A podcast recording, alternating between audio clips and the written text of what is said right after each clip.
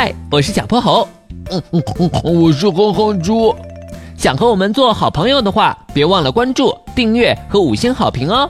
下面故事开始啦。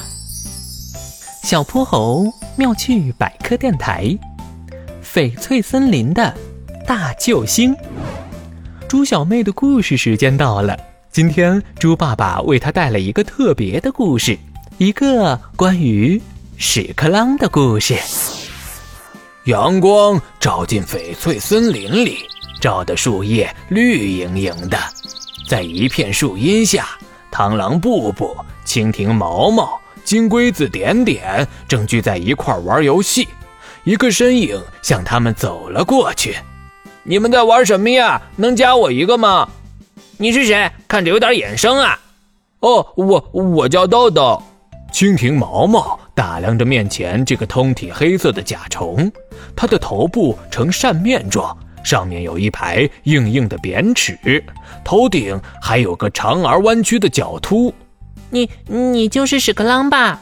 他们连忙站起来，后退了几步。你离我们远点儿！金龟子点点捂起了鼻子。对对对，臭死了！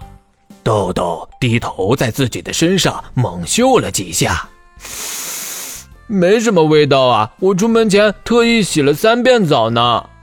拜托，你每天都和粪球打交道，要多脏有多脏，就算洗一万次都是臭的。就是就是，粪球可是我们的宝贝，它含有大量的有机物，这些物质是我们的食物，而且正因为有我们清理便便，大自然才不会变得臭气熏天。切！把自己说的多伟大似的，我才不信呢！没有你，我们的生活不知道多美好呢。听着奚落的话语，屎壳郎垂下头，默默地离开了他们。哈哈哈哈哈！不不，还是你厉害，总算把这个瘟神给请走了。那当然，我这可是为森林做了件大好事呢。自那以后，有好长一段时间，他们都没有见过屎壳郎豆豆的踪影。然而，他们的高兴并没有持续多久，翡翠森林的环境就恶化了。地上堆积着一坨又一坨的便便，走几步就要碰上，到处都臭不可闻。糟了糟了，现在哪儿还算翡翠森林啊？简直就是臭气森林嘛！我看是毒气森林才对，我都快被臭晕了。再不把它们处理掉，这简直没法住人了。可具体要咋弄啊？你们会吗？蜻蜓毛毛和金龟子点点连忙摆了摆手。哎，我们真不应该把屎壳郎赶走的。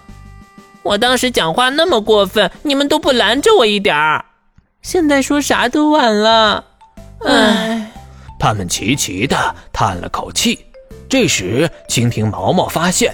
前方有个黑色的身影走向了臭烘烘的便便。